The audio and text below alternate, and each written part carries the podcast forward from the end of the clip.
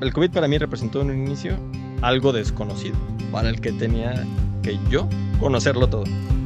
Bienvenidos a su podcast Verdad Eteria, donde el fin es compartir conocimiento, lo aprendido, las experiencias nuestras y de los demás, estimular el continuo aprendizaje con el fin de hacernos más, de crecer juntos y descubrir la posibilidad. Yo soy Daniel Macías. Yo soy Alejandro Beltrán. Bienvenidos. Bienvenidas. Cristian Alfaro está con nosotros. Bicho, bienvenido. Oye, Cricho, quiero hacerte una pregunta eh, y, y, más que nada es saber tu opinión en relación a esto. Eh, nosotros respetamos, en el podcast siempre hemos respetado las opiniones de, independientemente de, de dónde vengan ni, ni cómo sean.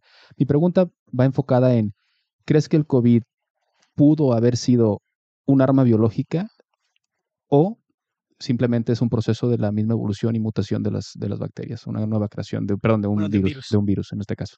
Pues eh, biológicamente es posible que suceda, y esto está predicho, que cada 10 años surgirá un nuevo coronavirus con un potencial pandémico, ¿no? SARS en el, el inicio de los 2000 y luego los 10 años fue MERS, y curiosamente 10 años después fue, fue SARS-CoV-2, ¿no? Eh, eso sucede naturalmente en la naturaleza. Y En los animales. sí, de hecho todos los coronavirus son zoonóticos. o sea, Ok. todos surgen desde un origen animal. Em, yo no creo que haya sido un arma biológica. Mm, actualmente hay una investigación mundial para ver bien sobre si fue a lo mejor algo que se le escapó de algún laboratorio a alguien o demás. Pero la realidad es que lo más probable que haya sucedido es que surja un virus nuevo desde una zoonosis, ¿no? Em, y eso está predicho. Así como influenza, sabemos cada cuánto tiempo va a tener unas mutaciones. Porque al final de cuentas son, pues son virus y como una unidad biológica muy primitiva tiene errores en su, en su transcripción de su material genético. Entonces esos errores, algunos son viables y otros no son viables. Entonces termina muriendo el virus. Pero de estos viables, luego gen- seguirá generando mutaciones hasta que a lo mejor surja un nuevo virus. Cambia tanto su material genético que es un nuevo virus. Em, nosotros lo pudimos ver a lo largo de la pandemia, ¿no? Cómo había variantes. Y parecía que se comportaba como un nuevo virus. Al final de cuentas, lo que facilitó que hubiera tantas variantes era el número abrumador de casos que había. Entonces, una nueva persona infectada representa un millón de virus con probabilidades de que hayan generado una mutación. Y entonces se va pasando de persona en persona, ¿no? Entonces, todas estas variantes eh, eran, pues, prácticamente nuevos virus. Claro. Y eso sucede en la naturaleza y se puede predecir que más o menos cada 10 años surgiera un nuevo virus así. O sea, y entonces sí es, entre comillas, factible que un, alguien en Wuhan haya comido un murciélago que tenía esa mutación del virus. o de qué manera se puede haber infectado a alguien que haya contaminado a otra persona y que no supieran, porque pues ya ves que no, no había síntomas y aún así contagiabas. Eh, ¿Qué es lo que pudo haber pasado más o menos? Pues, mira, la, la, Porque suena medio loco eso de, ay, me comí una sopa de caldo de murciélago y me dio pues coronavirus. la crónica inicial no es tanto así. Es que eh, Es que eso lo vi en Wuhan- TV en TV novelas. el, el, merc- el mercado de Wuhan tiene hacia el centro un, un río en el que llegan barcos que traen, que traen animales vivos, ¿no? Entonces ahí a los- cada quien va y escoge, ¿no? Digo, a lo mejor ustedes saben que el mercado de Sonora en el DF o ciertos mercados, creo que era del campesino o algo así en Monterrey, pues tú puedes hacer eso, ¿no? Tú vas, escoges un cabrito y dices, ese está, está lindo, ¿no? Está O un bueno. lechón, ese está bueno, vamos", y ahí te lo matan, ¿no? Entonces sucedía algo parecido. Si bien en Occidente estamos acostumbrados a comer tres, cuatro animales a lo mucho, en otros lados del mundo pues comen Muchos Sí, más. sí, no, exacto. Entonces, em, también la teoría, o al menos la crónica aceptada con VIH es algo similar, es que cazadores, eh, mientras estaban eh, cortando a los animales, eh, sacrificándolos y demás, pues a lo mejor ahí se pudieron haber cortado. Y al final de cuentas los animales pues te pueden morder o pueden gritar, ¿no? Y ahí expulsar todos los, ajá, todas las partículas virales. Aún no se sabe muy bien si tiene un origen de murciélago, como prácticamente todos los coronavirus, o de pangolín. Pero bueno, pareciera que lo más probable es que sea de murciélago, aunque genéticamente parece más el del pangolín. Pero bueno, puede haber un brinco entre el pangolín hacia el murciélago y luego pasar hacia el ser humano. ¿Y qué estará más bueno, el pangolín o el caldo de murciélago? Yo creo que has probado la armadillo. No. Pero el pangolín, yo creo. Ah, pues al menos debe tener más carne. Oye, es que es sorprendente cómo en Asia comen gran grupo de animales y de cosas. Pues es que. Digo, es parte de su tú- cultura, tú- ¿no? Y yo somos, somos fanáticos de un programa de cacería, ¿no? En, en, en Netflix. Y en el podcast, porque soy un ávido escuchador De de Steve podcasts. Rinella, ok. Ajá. Eh, pues allí él habla de muchas veces todos los animales que ha comido, ¿no? Y te quedas, o sea, De la Más. cantidad. pumas, osos. O sea, prácticamente, pues si tiene músculo, es carne, Mm, Claro. ¿no? Habrá algunos que saben bien y otros que saben mal. Pero pues eso ya es gusto de lo que le está comiendo, Claro. ¿no? Pero al final de cuentas puedes comer lo que sea. Mientras tenga músculo, puede, puede ser asado. Ahí para lo que van a juzgar, vale la pena que se sienten y lean un poquito de, de, de Steve Rinella porque sí tiene un concepto muy interesante de la naturaleza, de lo que es el cazar, de lo que es preservar, conservar. O sea, no nada más es el, a lo mejor la imagen, el típico cazador, voy, mato y, y hay que se queden las obras. en, O sea, él en lo que, lo que caza, come su familia durante todo el año, lo congela la comida y, y bueno, es parte de su proceso de, pues de vivir, ¿no? De, de, de su, de su cultura. Sí. Así como las personas que en China, pues, pues hacían esto, ¿no? Ahora, de forma interesante, eso se creía en un inicio. Conforme fueron viendo y descongelando algunas muestras de pacientes que les habían hecho broncoscopías, no solo en China, sino en otros lados del mundo, daban positivas las PCRs a SARS-CoV-2 desde meses antes. Oh, Entonces, probablemente el virus ya estuviera circulando. Y esto no, quizás no nos tiene que sorprender tanto porque nosotros sabemos que, pues, al final de cuentas, toda la naturaleza funciona como una campana de Gauss.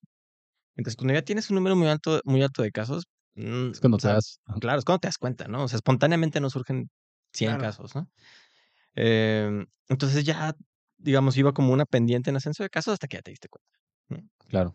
Entonces ya había otros casos previos que no tenían nada que ver con el mercado de Wuhan. Oye, el- Oye, y, y, Kiricho, ¿el COVID vino a quedarse? Es decir, ¿vamos a estarnos vacunando cada año, cada determinado tiempo? ¿O esto va a pasar como cada 10 años una pandemia con, con Pues, coronavirus? Es muy probable que, que se quede y se va a quedar por un buen rato. Em, ya sabemos cómo tratarlo, sabemos qué hacer con él, entonces creo que eso ya nos pone en otra perspectiva, diferente a la que teníamos hace tres años, ¿no? Tanto en vacunación como en la historia natural de la enfermedad y la biología y la virología, pues ahorita parece ser que el número de casos es muy bajo. Cada día va disminuyendo Menor. más. Ajá. Yo creo que sí em, se quedó eh, como un virus estacional, que ya con el que podemos convivir de alguna forma, y probablemente controlable a través de vacunación, sí, como se han controlado otros virus a lo largo de la historia, ¿no? Entonces yo creo que sí se va a poder controlar. ¿Inmunidad natural o inmunidad a través de la vacunación? ¿Qué es, qué es preferible? Obviamente no estamos incentivando a que la gente vaya y se contagie de COVID, ¿no? Pero ¿qué, qué, qué sería preferible si, en, si yo soy una persona y a lo mejor no me ha dado COVID?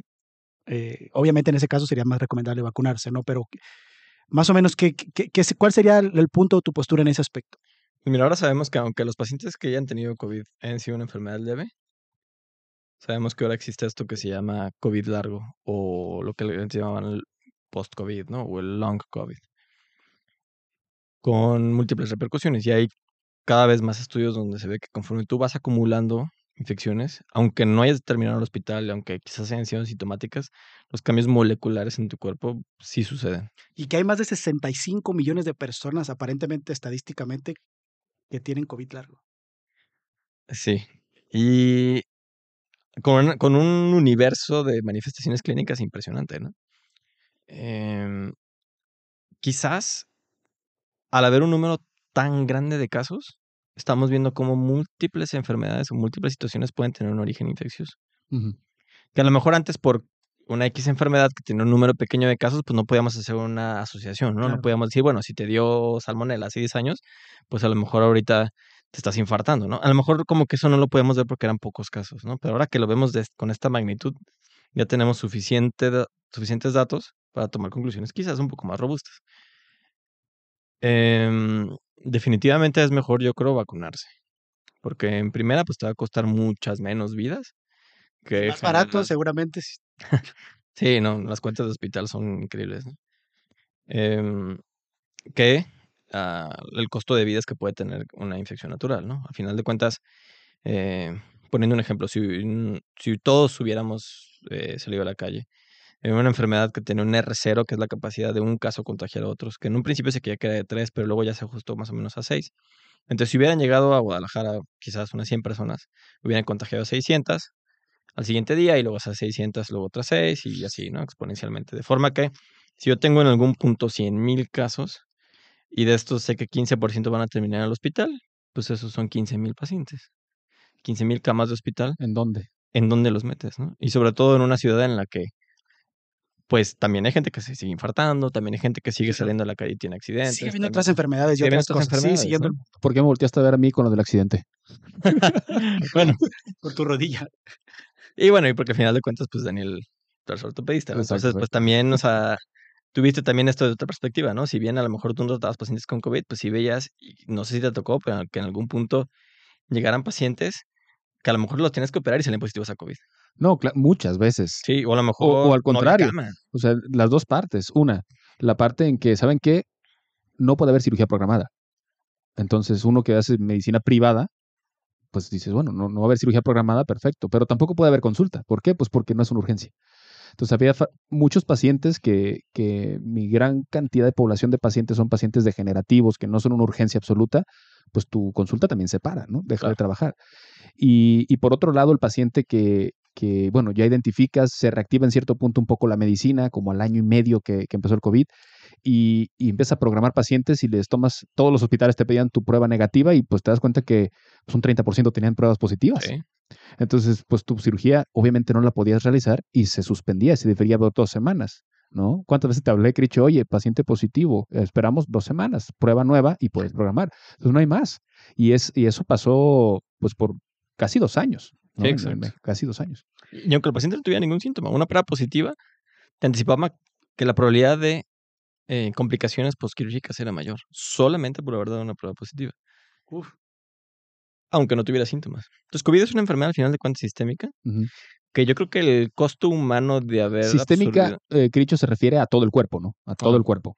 Sí, es que justamente te iba a preguntar si es una enfermedad respiratoria como se cree en teoría o si es una enfermedad multisistémica que afecta no solamente los pulmones, sino tracto gastrointestinal, el cerebro, etcétera, etcétera. Ah, pues a todos, todos lados, sin duda. Mm.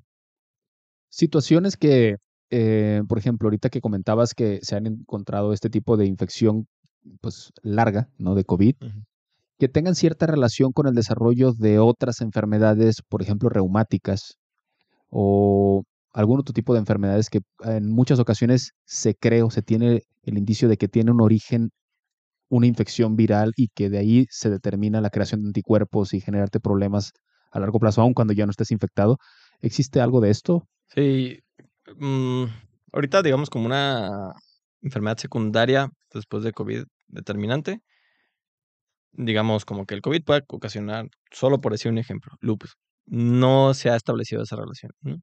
Ahora ya sabemos, por ejemplo, que la esclerosis múltiple tiene una relación directa con una infección pasada por virus Epstein-Barr, pero eso fue a lo largo de años Años. y años y años de estudio. ¿no? Eh, lo que tenemos ahorita es demasiada información, que tenemos que saber depurarla muy bien y analizarla. Entonces, la gran mayoría de las enfermedades reumáticas necesitan de unos hits inmunológicos. ¿sí? que luego desencadene una autoinmunidad. Un hit inmunológico puede ser el sol, un hit inmunológico puede ser una cirugía, un hit inmunológico puede ser, por ejemplo, implantes de silicón, prótesis eh, de rodilla, etcétera. Otro hit inmunológico puede ser, y quizás suceda en la gran mayoría de las veces, infecciones. O sea, te No que, COVID. que- que afecta a tu sistema inmunológico, ¿no? ¿Qué lo deprime? ¿Qué lo disminuye? ¿Qué baja su fortaleza? ¿A eso te refieres? Es ¿no? que lo activa de alguna Exacto, forma, más bien, o sea, que lo activa. Es decir, el cuerpo, eh, si bien somos un montón de células, se comunica y funciona a través de proteínas y de enzimas y demás, ¿no? Entonces, em, parte de toda esta función normal es, digamos, como si uno abre una computadora y, y ve la tarjeta madre, ¿no? Todas las conexiones entre chips, entre transistores, entre todo lo demás, en gran medida en el cuerpo es a través de la inmunidad, ¿no? Que no solamente es para defendernos, sino también para llevar a cabo procesos internos en el cuerpo. Entonces, el hit inmunológico viene siendo algo que activa una vía de comunicación o algo que interrumpe una vía de comunicación y que entonces te manda hacia, en algunas ocasiones, caminos aberrantes, ¿no? Que pudiera generar una autoinmunidad. Como cualquier situación de estrés al que sometes al cuerpo, independientemente cuál sea. Y por periodo prolongado, peor. Me gustaría que me dijeras dos cosas. Uno, cómo yo como persona que tuve COVID en el pasado, puedo saber si los síntomas que estoy teniendo o los signos que estoy teniendo, que, que revisando se sabe que pueden llegar a ser más de 200 signos y síntomas que puede tener una persona de, de COVID largo, ¿cómo puedo saber que lo que estoy presentando es simplemente las secuelas del COVID y que estoy presentando algo que en teoría ahorita se está denominando COVID largo, ¿no? Es eh, una conclusión, es, digamos, una hipótesis nula. Es, ya que descarte todo lo demás, eso es. Ya que estoy seguro que tus manifestaciones no son por algo gastrointestinal, no son por alguna enfermedad genética, infecciosa. Ya que descarte todo eso, puedo entonces concluir que, que probablemente es un COVID largo. Bastante complicado y bastante caro también. ¿no? Claro. Hacer Sí, al final de que descartar todo, sí. pues, Déjame aprovechar para hacer una consulta ahorita en este momento, porque quiero, quiero que me dijera, que me digas un poquito más, porque es algo que sonó mucho, que lo mencionaste hace poco. ¿Qué es la inmunidad de, re- de rebaño? O sea, y, y, y qué hizo falta para que eso funcionara y por qué iba a ser tan catastrófico si es que nadie se guardaba en su casa. La inmunidad en rebaño es, eh, todos generamos eh, anticuerpos o una inmunidad celular, que hay dos tipos, humoral que son anticuerpos y celular que son las células de la defensa que, que te defienden. Entre, no son diferentes, entre ellas tienen vías en común. Es generar estas inmunidades con, eh, con infecciones reales, Exacto, es decir- sin vacunación, ¿no? sin vacunación. Exacto. Es decir, toda la gente se infecta, entonces todos tienen eh, Anticuerpos. anticuerpos. y la enfermedad ya no tiene un ser humano libre de anticuerpos en el cual replicarse. Una pregunta ahorita en relación a eso. La vacunación, porque también es pregunta frecuente, ¿cuánto tiempo dura? Es decir, ¿cuánto tiempo de beneficio tengo o cuánto tiempo mis anticuerpos duran funcionando para protegerme? ¿Se sabe? Es que eso cambia. Eh, en general, eh, digamos que más o menos dura seis meses la generación de todos los anticuerpos. Sí, y te puedes quedar con anticuerpos de memoria para toda la vida, que de alguna forma te defienden. No solo dependemos de anticuerpos, como les comentaba, también está la inmunidad celular. Entonces la inmunidad celular, eh, de alguna forma, te esteriliza, es decir, o sea, que hace que no te infectes y la humoral, eh, perdón, al revés, la humoral te esteriliza y la celular hace que controles bien la infección, Exacto. ¿sí? O sea, que no te dé tan mal. Entonces, la humoral hace que no te dé, ¿sí? Como a nosotros nos vacunaron de sarampión de niños, no nos va a dar sarampión. Ah, depende. Porque si ya tienes 80 años más o menos y ya perdiste esa inmunidad y Sí, ya tu llega- sistema inmune está también Sí, bajando. ya tienes una inmunosenescencia y entonces ahí te puede volver a dar sarampión. Al final de cuentas, yo creo que lo importante de la inmunidad es saber en qué momento hacerla y eh, cuál va a ser el beneficio. Sí, si sabemos que a los adultos ya no nos da tanto una enfermedad, pero que a los niños sí, pues entonces el niños. momento, el momento de, de vacunar a los niños para esa enfermedad, pues es ahí, ¿no? Al adulto a lo mejor ya no le va a dar. O a lo mejor no le da tan grave. Bien. Mm. Entonces, eh, respondiendo a la pregunta nada más, puede durar cerca de seis meses, pero puede haber luego una mutación específicamente en el caso de COVID en el que genera escapes inmunológicos y entonces esa vacuna ya no sirve del todo. Entonces hay que en cierto punto actualizarle, porque ya, es, ya Se puede la, hacer una revacunación. la bivalente, se llama la nueva, ¿no? Sí, bivalente. Sí, hay dos bivalentes. Ok. ya. Ok, bueno, perfecto. Abdala. Bueno, hay una que compró México, creo que es Ab- Abdala. Abdala es una vacuna generada en Cuba. Ajá. Ujú. Ujú, Pero que hace poquito, sí, hace poquito publicó sus estudios fase 3. Parece que es efectiva. Ok. A mí no me han vacunado de nada en la vida. Eh, ¿Será bueno o será malo? Que no te hayan vacunado. ¿No tengo mi cartilla de vacunación? Ya. Eh, mira, yo creo que parte de lo que ha logrado Ahorita terminando el podcast, me vas con Cristian. No, pero no es cierto. hacer un ¿eh? No es cierto. vacunas. No es cierto, pero creo que sí vale la pena que, me- que des un, un- un- un comentario sobre eso. Yo creo que mm, casos individuales de personas que no se vacunan tienen la ventaja de que, por fortuna, las demás personas se vacunan. Entonces, tú estás aquí conviviendo, conviviendo con nosotros, Daniel y yo sí estamos vacunados. Y pues tú puedes estar seguro que nosotros no te vamos a infectar de algo a lo que sí estamos vacunados, ¿sale? Pero si esto empieza a generarse en comunidades, cada vez es un número mayor de personas que no se vacunan, pues entonces van que de hecho está, está creciendo, ¿no? Terrible, sí, sí, sí. Y es otro de los grandes problemas que enfrentamos en COVID, la anticiencia. ¿no? A lo mejor gente, eh, anticiencia incluye también personas, o sea, escépticas, los negacionistas y personas que tenían, pues, como que sus versiones de la realidad, ¿no? Aquí ivermectina y dióxido de cloro. Ah, y un exacto. de que- cosas. no, y es que aparte un montón de médicos, tuve ya recetas que indicaban eso como si fuera... O Pues, sea, Eso pasa, digo, pienso yo, ante la ignorancia y con la desesperación de, bueno, ¿qué puedo, qué puedo hacer? Porque te daban tus cinco ¿No? medicinas, que creo que era ivermectina, creo que era Dexa, era no sé si paracetamol, Oye, no y, sé. y me refiero a ignorancia de todas las partes, ¿no? De la parte científica y de la parte de, de todo, porque al final de cuentas, como dice Cricho, hubo un punto en el que decía, pues tengo que dar la tranquilidad de algo que yo no, no conozco, ¿no? Bueno, en esa parte de la receta difiero porque creo que ya había bastante información en relación al COVID exacto. como para estar indicando eso eh, como médicos, nada más así porque Exacto. sí. O sea, yo creo que ya hasta puede ser muy cuestionado en, en- por la bioética, porque ya tenemos un tratamiento que sabíamos que servía y aún así se sigue dando un tratamiento que sabíamos que no servía. Exactamente. Y esto fue, a veces fueron políticas insti- institucionales, Mm, ¿no? Una gran institución de, de seguridad social en México, esa era su, su receta, ¿no? Prueba positiva, toma tu tratamiento. Eh, incluso fueron en otra ciudad también grande del país eh, políticas de salud implementadas, ¿no? Cosas que sabíamos que no servían, aún así se dieron, ¿no? Y luego dijeron que era parte de un estudio y bueno, bla, bla. Em, otra vez, alguien que no está vacunado, la recomendación es que sí se vacune porque al final de cuentas se puede enfrentar a todo esto, ¿no? Eh, infecciones que son prevenibles, Claro. prevenibles por completo, ¿no? Cada quien, digo, si alguien quiere que le dé hepatitis B, pues bueno, suerte, ¿no? Está bien, tú puedes tomar esa decisión, pero el problema, viéndolo hacia afuera y hacia la comunidad, pues sí va a representar que regresen algunas enfermedades, ¿no? En Estados Unidos había casos de sarampión antes de COVID, Sí, claro. ¿no? O sea, Se escuchó se- mucho. Hubo uno de tétanos bien en nombrado, ¿no? Francia. Sí, sí, sí. O sea, Fuertísimo. tétanos, por ejemplo, seguimos viendo, ¿no? Eh,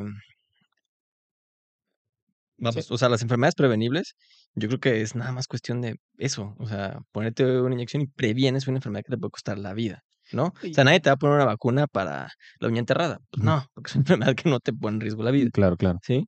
Y el futuro de la vacunación es inmenso, porque ahora con la tecnología de mRNA, pues se pueden hacer incluso vacunas eh, para ir en contra de ciertas células que podrían malignizarse Ajá. y para eh, también otras bacterias u otros hongos y demás, ¿no? Entonces, por ejemplo, eh, puede haber una vacuna y se están desarrollando vacunas para cándida, que eh, puede ser una infección fúngica invasiva terrible, o De hongo. Es un hongo, exacto, cándida. No como. ¿Cómo se llama esta? De las tofas. Eh, Sí, el Cordyceps. el cordyceps. Diferente, ¿no? Ya. O hay mujeres que viven, lamentablemente, con eh, candidiasis vulvovaginal recurrente, ¿no? Y toda la vida están tomando tratamiento. claro, Es una vacuna les puede prevenir eso, claro. ¿no? Y- y- Entonces- y, la vacunación para VIH se ve pronto, ¿no? Ya. Pues fíjate que lamentablemente se acaban de caer dos estudios grandes importantes. No hubo los resultados esperados, pero se aprende siempre mucho a los errores, ¿no? Claro. Entonces, bueno, se sabe, uno, que ese no es el camino, y dos, a los pacientes a los que sí les funcionó, pues estudialos bien, ¿no? Porque algo a ellos sí les funcionó. Exacto. Entonces, eh, dale para adelante. Pero no, yo creo que hay tres enfermedades quizás no tengamos una, vac- una vacuna pronto. VIH. VIH, tuberculosis y malaria. Mm. Quiero, quiero preguntarte algo. eh, ¿Qué tanto observas tú la resistencia a antibióticos en tu consulta, en, en tu trato de pacientes?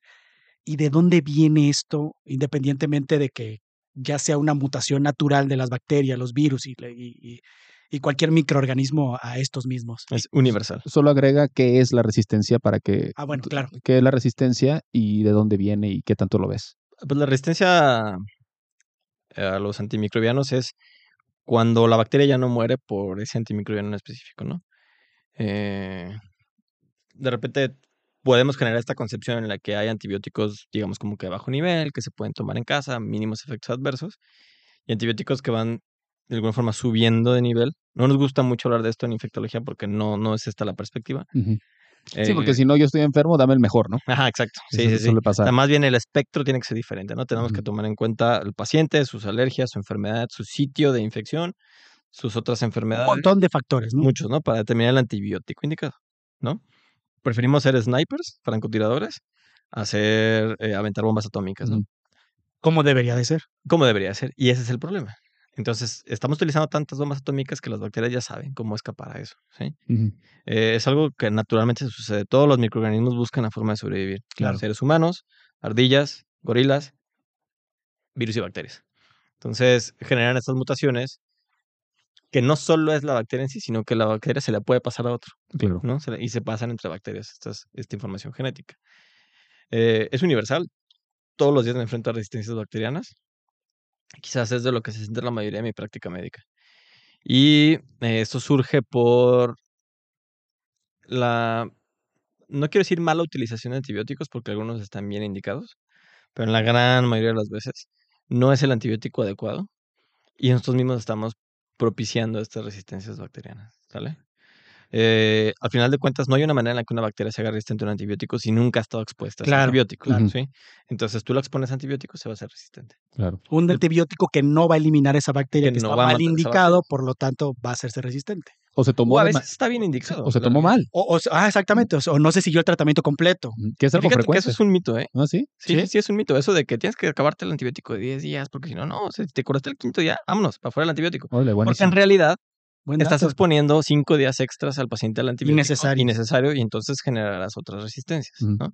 Es un problema, digo, Bueno, ¿y cómo identificas? Ya está curado, porque puedes mejorar tus síntomas al segundo día, Sí. pero ¿cuánto tiempo entonces es el correcto de tomar el antibiótico a- desde que se suspenden los síntomas? Pues depende de, de la, De la enfermedad. ¿no? enfermedad, cada, cada caso es muy, muy, Muy individual. específico. Exacto, o sea, nosotros no podemos predecir cuando iniciamos un antibiótico en cuántos días va a estar curado el paciente, ¿no? Lo que sí estamos haciendo es cada vez dar menos días de antibiótico, ¿sí? Una infección de orina ya Tres. raramente la vamos a tratar más de 3, 5 días, rara vez necesita más de eso, ¿no? Ahora, es diferente si el paciente tiene piedras, si tiene Claro. un absceso y demás. Algún otro pues ahí factor de ya riesgo, ¿no? cambia, exacto. Algo interesante, digo, te pregunto desde el área eh, quirúrgica, porque pues, es, es algo que presentamos todos los días. Muchas veces las guías de práctica clínica pues, son norteamericanas, son europeas, y no tanto guías mexicanas con estudios mexicanos. Y se ha hablado muchísimo de la profilaxis y todo.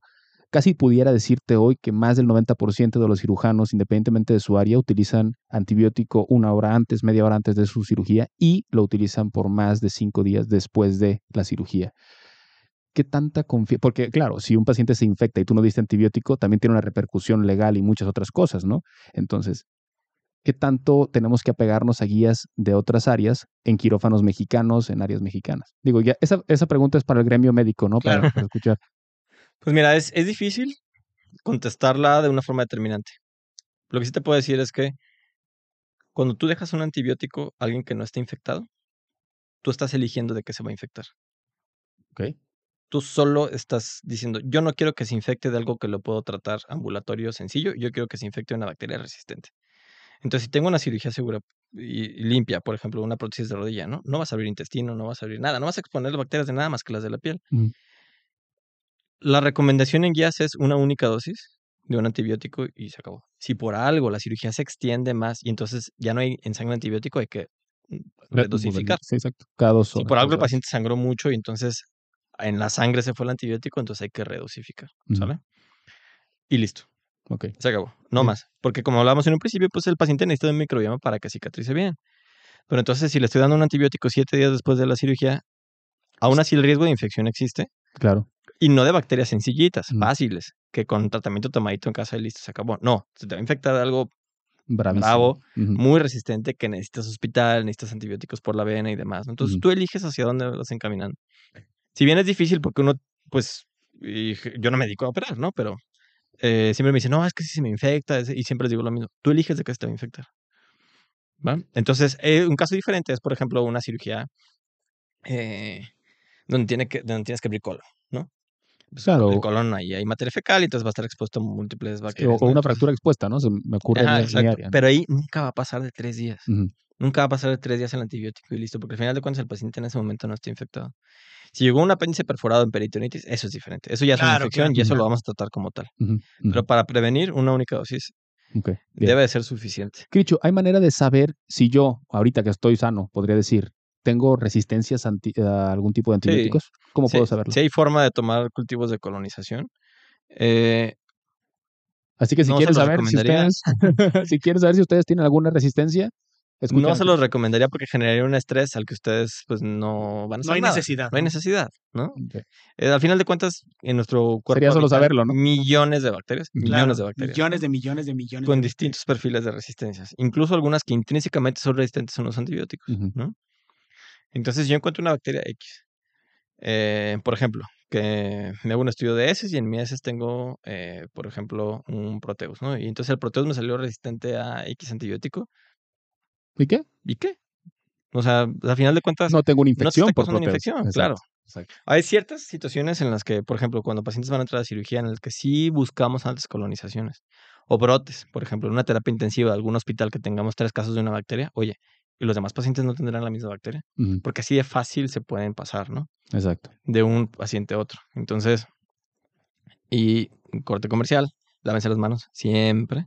Se dedican a lo que se dediquen, siempre busquen lavarse mucho las manos porque ahí es donde ustedes llevan las bacterias. Las bacterias no brincan de un paciente a otro, las bacterias no están en el aire, las bacterias no, no se salen al suelo y empiezan a caminar entre pacientes, ¿no?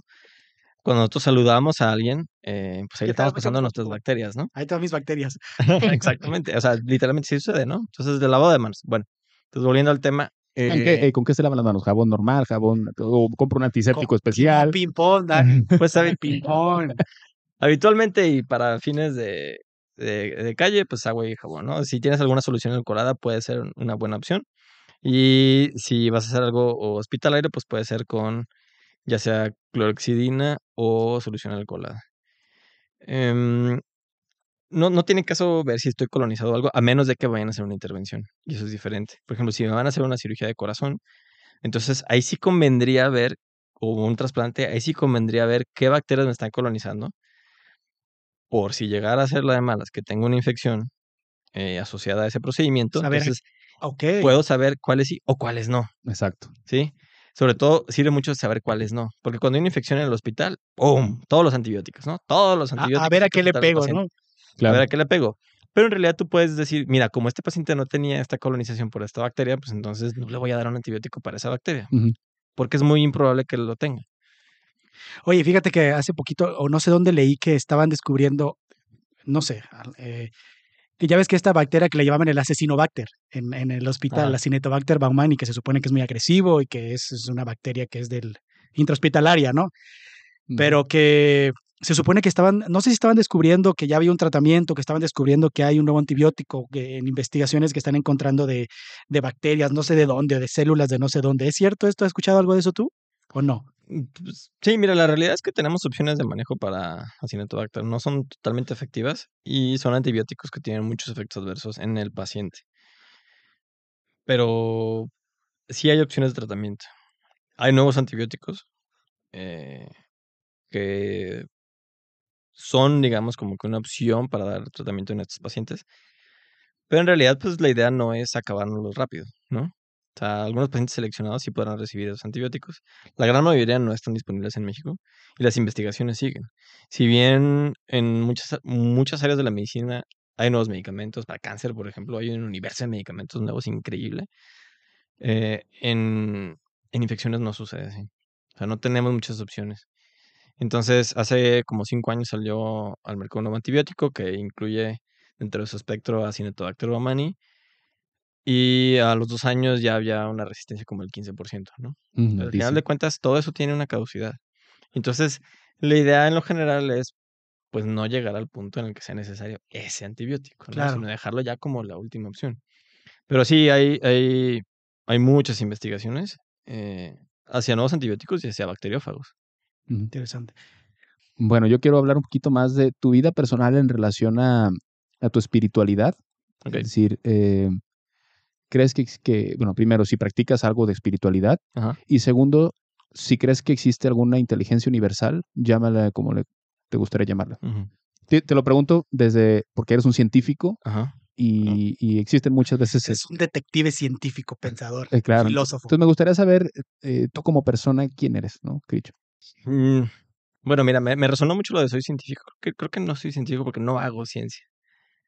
Todo lo que les dije lo leo y lo repito, pero yo no generé esa información. Como la gran mayoría de, de los científicos como tal, ¿no? Los que no, no hacen investigación, exacto, ¿no? Exacto, sí, sí. Em, tengo espiritualidad. eh, últimamente se ha renovado eso en mí. Hubo un tiempo donde no había absolutamente nada. Pero un tiempo en el que también me sentía hueco en otras situaciones. Em, yo no creo, digamos, en una inteligencia universal intervencionista, digamos, ¿no? O sea, yo no creo que algo intervenga sobre mi vida, ¿sí? Me considero una persona muy afortunada, eh, pero creo que todo ha sido como que, de alguna forma, un proceso, ¿no? Que, en el que a lo mejor mis papás intentaron lograr algo conmigo y me llevaron de alguna cierta forma, educación, etcétera, ¿no? No puedo decir, por ejemplo, que eh, si he tenido tal fracaso o tal éxito en la vida, sea porque alguna inteligencia superior intervino sobre mí. ¿no? Claro. He tenido momentos donde he sido muy religioso, fui criado como católico y creo que es como que mi primer acercamiento hacia una religión y al que en momentos donde me he sentido en esa necesidad acudo. Ujú. Eh, he ido con budistas, he ido con, he ido hasta sinagogas, ¿no?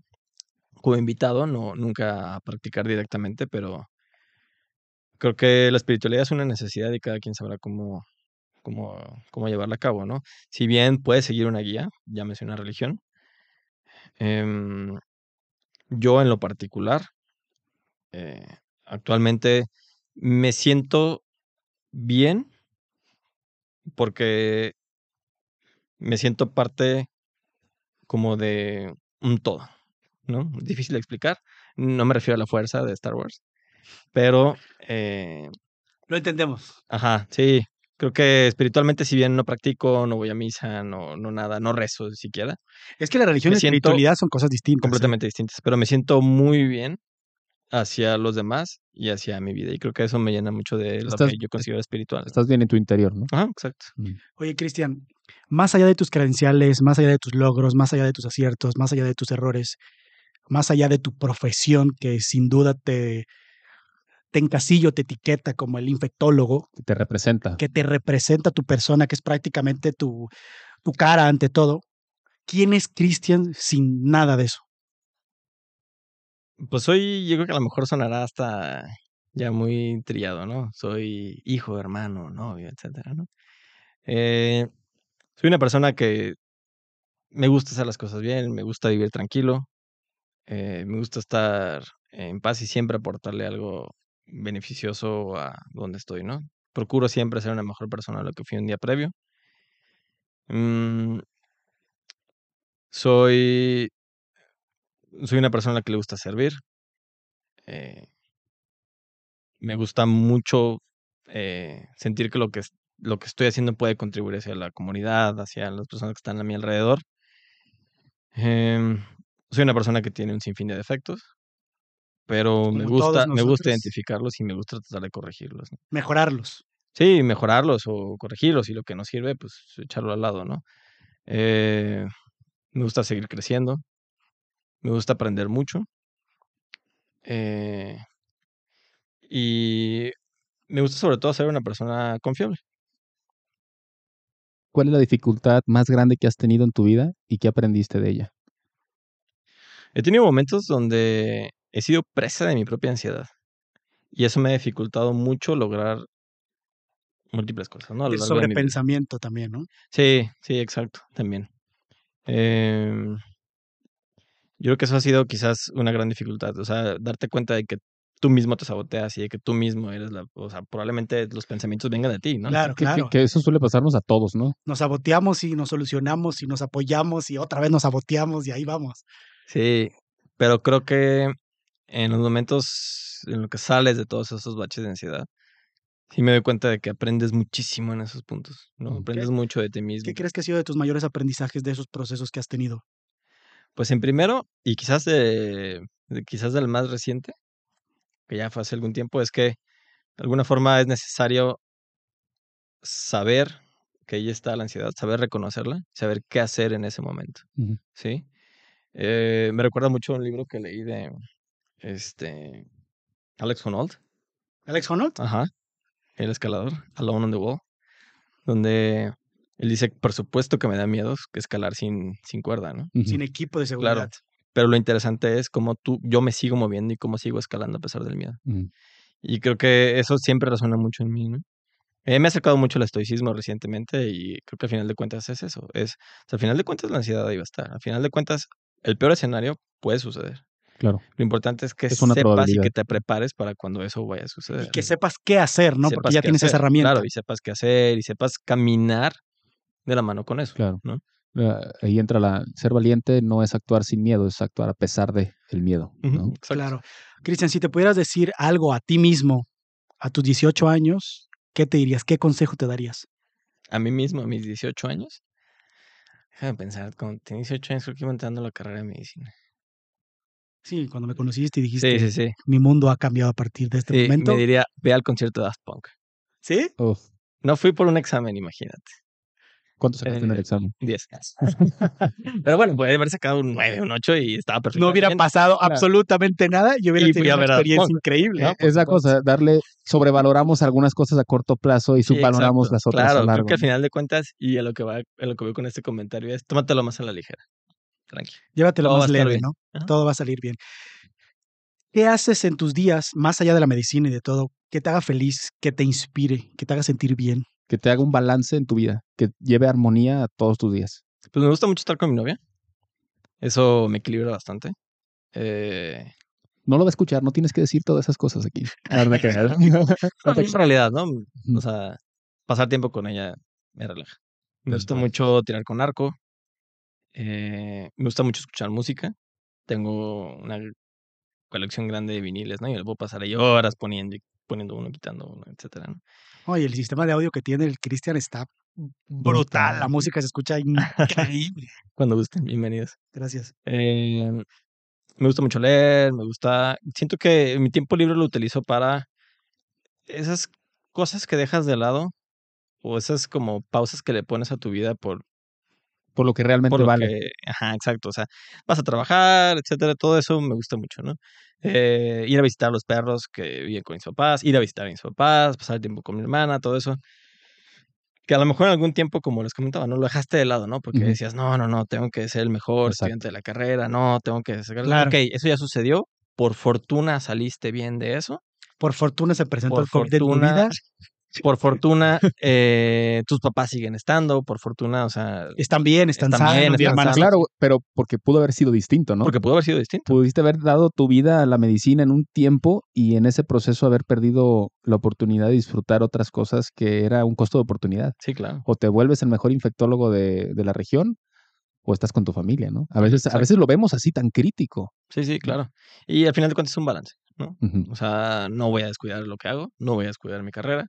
Tengo que seguirme preparando, Sí, tengo estudiando. que seguir dándole atención a mis pacientes y demás, pero el, que todo eso se quede ahí y entonces aprovechar y tener tiempo de calidad con los que, con los que quiero, ¿no? Todo eso es ser espiritual.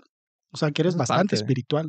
Porque el hecho de estar presente y, y elegir las cosas que te hacen sentir bien y, e intentar eh, manifestar tu vida ante ello y replicar todo eso todos los días es ser muy espiritual. ¿Alguna- de cierta manera. ¿Alguna vez has tenido la dificultad del tiempo en tus proyectos?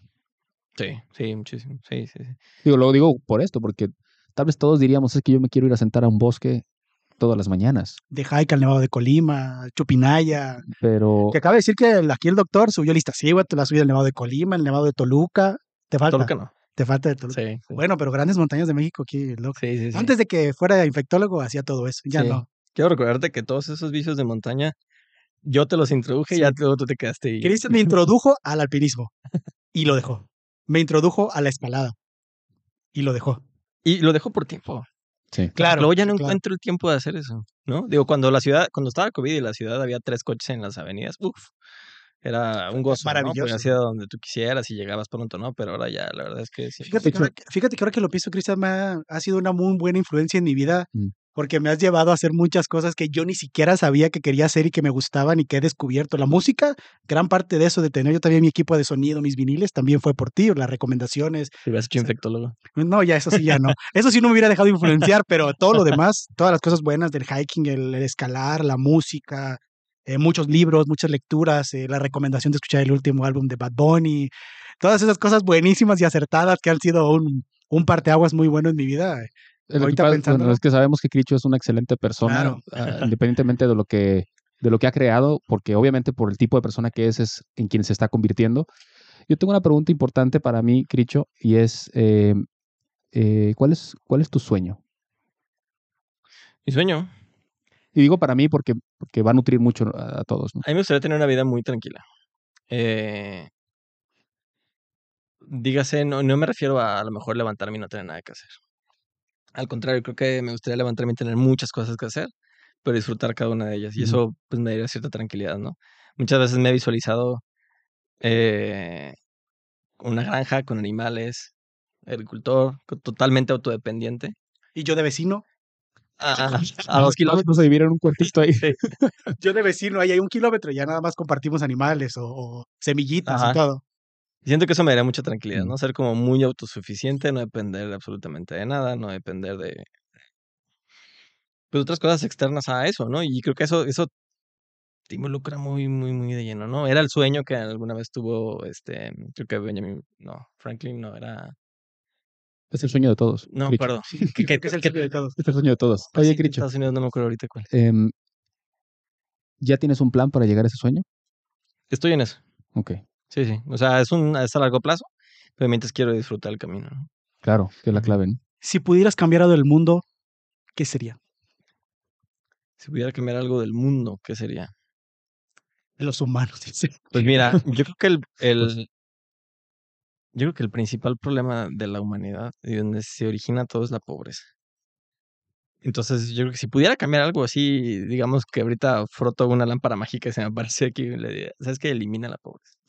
Yo creo que es prácticamente el origen de todos los problemas, ¿no? La Oye, pobreza. Si no hubiera pobreza, el mundo sería magnífico. Ok, ¿y por qué crees que existe la pobreza? Ah, no, bueno. podemos hacer, es otro, es otro Ajá, episodio. podemos hacer una, todo un doctorado al respecto, ¿no?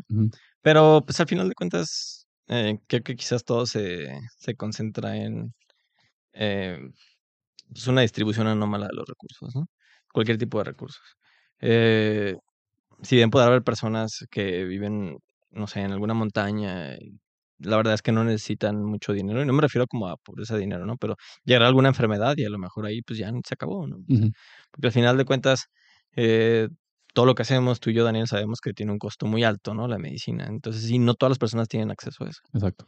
Entonces, a mí me gustaría que todas las personas tuvieran igualdad de oportunidades y acceso a todo, ¿no? O sea, háblese en, eh, en Guadalajara, en los mejores mundo, hospitales, en Houston, en los mejores hospitales, y que tengan la misma calidad De de atención. médica, de seguridad, de oportunidades de trabajo, de enriquecerse de cultura, de ocio incluso, eh, que las personas de África, ¿no? De la, no nos vemos tan lejos, ¿no? De las periferias de Guadalajara.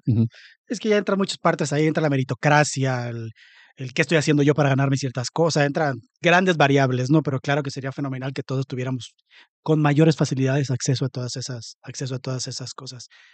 Si te fueras hoy, Cristian, ¿te fueras feliz? Eh, sí, sí, yo creo que sí. Sí, me voy feliz. ¿Alguna recomendación que tengas para las personas, eh, tú como Cristian y como Cristian el infectólogo? Yo como Cristian, escriban más. Escriban más. Eh, hay que aprender a comunicarnos de todas las maneras. Y creo que el escribir te permite eh, repasar muchas veces lo que tú haces. Digo, yo no soy escritor, tú sí eres escritor, yo no. Y creo que yo veo en eso algo que me hace falta, ¿no? Como que escribir más y retroalimentarme sobre cómo me estoy comunicando. Y como Cristian, el infectólogo, em, como Cristian infectólogo les recomendaría pensar muy bien dos veces cuando van a tomar un antibiótico.